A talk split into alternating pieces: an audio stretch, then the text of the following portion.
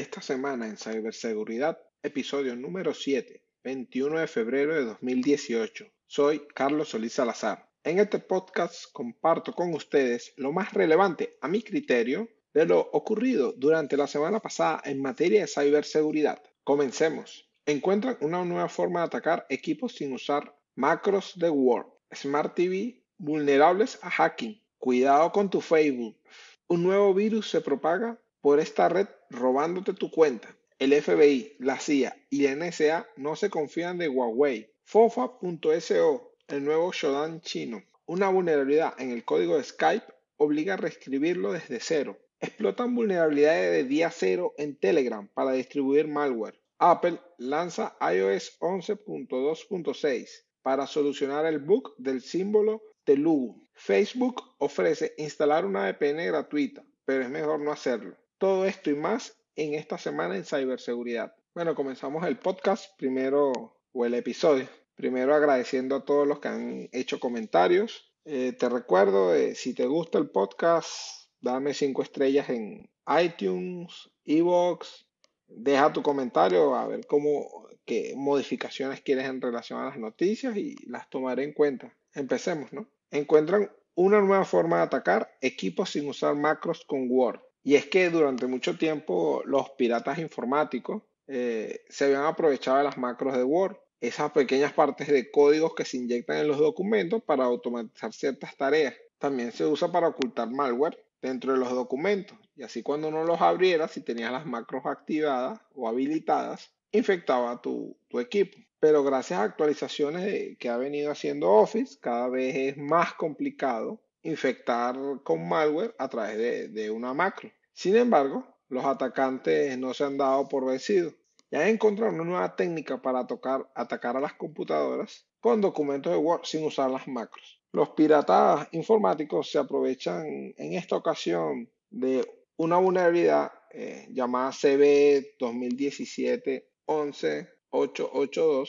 Es un fallo de seguridad en las ecuaciones de Office que permite ejecutar el código en el sistema. Los piratas informáticos envían un documento docs a través del correo electrónico, donde aparentemente es inofensivo, pero que cuando se ejecuta carga un objeto OLE incrustado en el documento y abre un archivo RTF, el cual se utiliza para explotar esta vulnerabilidad y ejecuta una serie de comandos que al final descargan un script de Visual Basic y los usuarios inocentes lo ejecutan e infectan el sistema con un malware. Cabe destacar que este malware es desconocido hasta ahora, pero la actividad es que roba nuestras contraseñas y las envía a un servidor remoto, obviamente controlado por los atacantes. Smart TV vulnerable a hacking. Eh, se ha descubierto que millones de Smart TV de distintos fabricantes repartidos por todo el mundo podrían ser vulnerables a ataques que derivan en el control total del dispositivo,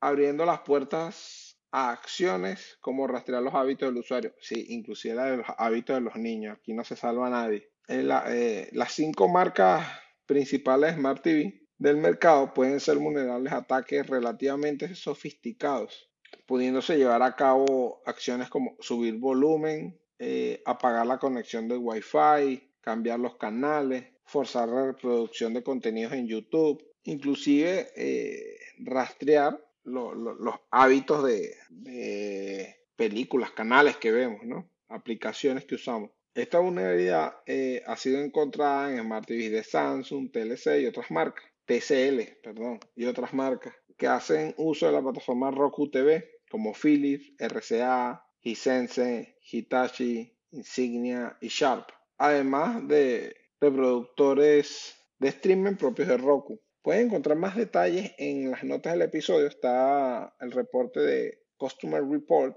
Ellos tienen todos los detalles de, esta vulnerabilidad. Cuidado con tu Facebook. Un nuevo virus se propaga por esta red robándote tu cuenta.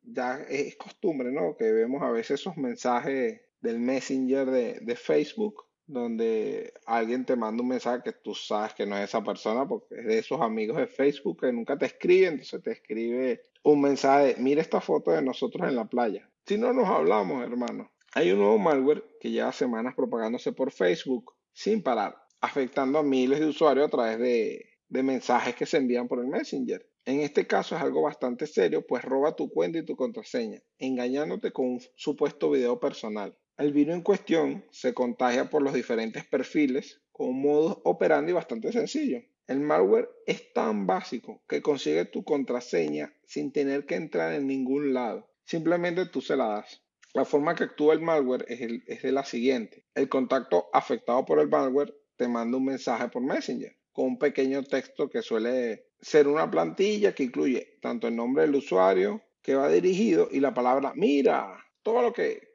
que, haga que parezca más real. Junto al texto se envía un enlace donde supuestamente te llega el video, pero cuando haces clic en el, en el, en el hipervínculo, va a ir una página de Messenger que te indica que para ver el video tienes que poner tu usuario y tu contraseña de Facebook, aunque todo obviamente es falso y aunque obviamente ya estás metido en Facebook, porque estás consultando esto. Caes en la trampa, pones los datos y voilà, o listo. El atacante ya tiene tu contraseña de entrada a Facebook sin ni siquiera haber tenido que robártela ni nada. Nosotros mismos se la entregamos. Recomendaciones para evitar esto. No abras enlaces locos desconocidos de personas. Así conozcas las personas. Consúltale. Mira, tú me mandaste esto por otra vía. Ten la autenticación de dos factores en tu, en tu Facebook de manera que si comprometes tu contraseña, igual no has comprometido tu cuenta. Y si fuiste víctima, estás escuchando y fuiste víctima o escuchaste el caso de alguien que ya fue víctima, que cambie la contraseña inmediatamente. Siguiente, el FBI, la CIA y la NSA no se confían de Huawei. Desde 2012 los investigadores vienen realizando un informe donde Huawei no ha querido colaborar sobre los peligros eh, o posibles peligros del uso del teléfono de esta compañía. Según informa la cadena CBS News, el director del FBI, Christopher Wray, el director de la CIA, Mike Pompeo, y el director de la Inteligencia Nacional o Agencia de Seguridad Nacional, Dan Coates, reunidos en Capitol Hill esta semana para abordar las amenazas cibernéticas que enfrenta la nación, han coincidido en su negatividad de usar los teléfonos chinos Huawei y ZTE desde Estados Unidos, las agencias de inteligencia advierten que los productos y servicios de las empresas chinas, antes mencionadas, eh, alegando que estas marcas podrían funcionar como agentes chinos y realizar espionaje. No es una noticia muy novedosa, aunque yo la estoy mencionando aquí por primera vez, ya que se lleva varios años advirtiéndose. Parece que el asunto ha tomado más seriedad, como les había dicho. De 2012 ya están haciendo investigaciones y qué casualidad que en este momento la marca está, tratando, al borde de una ruptura con Estados Unidos y esto incrementa considerablemente el, problema. Incluso sin pruebas contundentes, la comunidad de inteligencia estadounidense aparentemente tiene suficientes sospechas de cyberespionaje de Huawei. O sea, estas grandes agencias que desarrollaron Eternal Blue, han desarrollado N cantidad de, de backdoors malware, han generado software para atacar de niveles bastante considerables. Más decir, no tienen la capacidad para poder analizar y saber si estas telefónicas hacen eso o no. Me parece que hay un doble juego aquí, ¿no? Aquí estoy hablando yo personalmente. Me parece que hay una doble intencionalidad allí. Fofa.so, el nuevo Shodan chino. No, como se puede decir, no solo el Shodan vive el hombre, aparte de otros motores de búsqueda con multitud de servicios escaneados como zoomeye.org, ha salido a la palestra uno nuevo llamado fofa.so. Dispone de una API para realizar scripts en distintos lenguajes, tales como Go, C y Python, y actualmente está promocionando en la web y hasta el 28 de febrero hay una campaña de recompensa por, recompensa por difusión en forma de créditos, Fcoin, que podrá ser intercambiado por uso de APIs, y explotación de datos en un futuro. Si es bueno, si es malo, aún no lo sé, no, no me ha dado chance de, probarlo, pero es otra opción. Entonces, ya definitivamente desde que salió Shodan, esto como que se ha vuelto un buen negocio.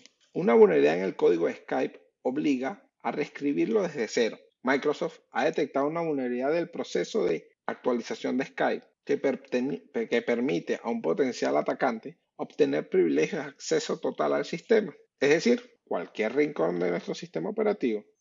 Lo extraño no es la aparición de un error de esta clase, sino la respuesta de la compañía propietaria del software. Microsoft ha anunciado que conoce este problema desde septiembre, pero no lo piensa solventar en el corto plazo, pues requiere demasiado trabajo, entre comillas, ¿no?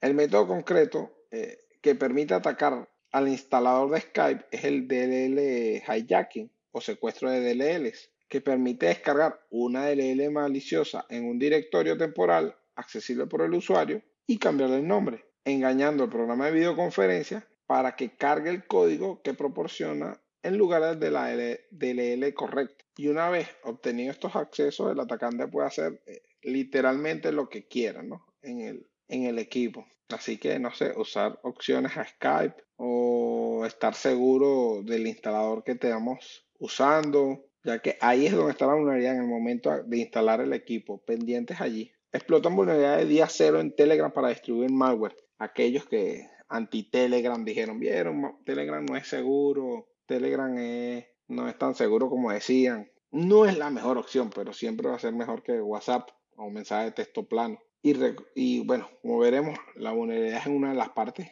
de la aplicación de escritorio, no es todo el WhatsApp. Se descubrió una vulnerabilidad en la versión de escritorio, específicamente en la versión de escritorio para Windows, que se estaba explotando para propagar malware de minadas criptomonedas como Moreno. La vulnerabilidad fue descubierta por un investigador de Kaspersky Lab en octubre y ya la falla ha sido, y se dice según los investigadores que la falla ha sido explotada desde marzo del año pasado, engañando a la víctima para descargar el software malicioso en sus computadoras para poder usar el poder de su CPU para extraer criptomonedas. O sirve como puertas traseras para que los atacantes controlan remotamente la máquina afectada. Esta vulnerabilidad, leyendo y investigando, es básicamente que te envían una imagen que no es una imagen. Y por allí comienza el, ataque y la infección a nuestro sistema. Así que pendiente los que tienen WhatsApp, eh, la versión de escritorio para WhatsApp, mírame a mí. Eh, Telegram, la versión de escritorio para Windows.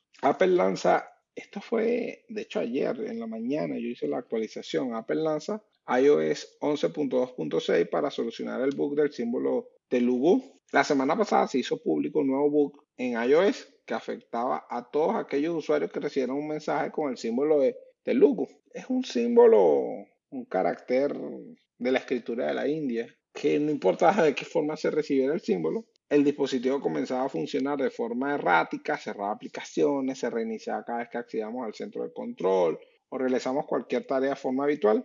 Según Apple, ellos ya sabían de este error, pero que en teoría lo habían corregido en versiones anteriores, al menos en las betas. Pero se vieron obligados, obligados a lanzar el parche antes de lo previsto debido al gran número de personas que al saber esta vulnerabilidad empezaron a compartir el símbolo de forma masiva haciendo, dándole problemas a muchos iPhone. Pero la actualización no solo fue para iPhone, también estuvo para, para las Mac. Todo el día de ayer se, actualizaron todos estos dispositivos. Así que si no has actualizado tu iPhone, este es el momento. Facebook ofrece instalar una VPN gratuita, pero es mejor no hacerlo. La versión móvil de Facebook para dispositivos con iOS ha puesto a disposición a los usuarios el botón Protect, proteger, que los lleva directamente a la página de la aplicación Onavato Protect de la App Store. Obanato Protect es un cliente VPN gratuito de la empresa israelí del mismo nombre que fue adquirido por Facebook en el 2013 por un valor entre 100 y 200 millones de dólares. La principal actividad de Obanato es el análisis móvil,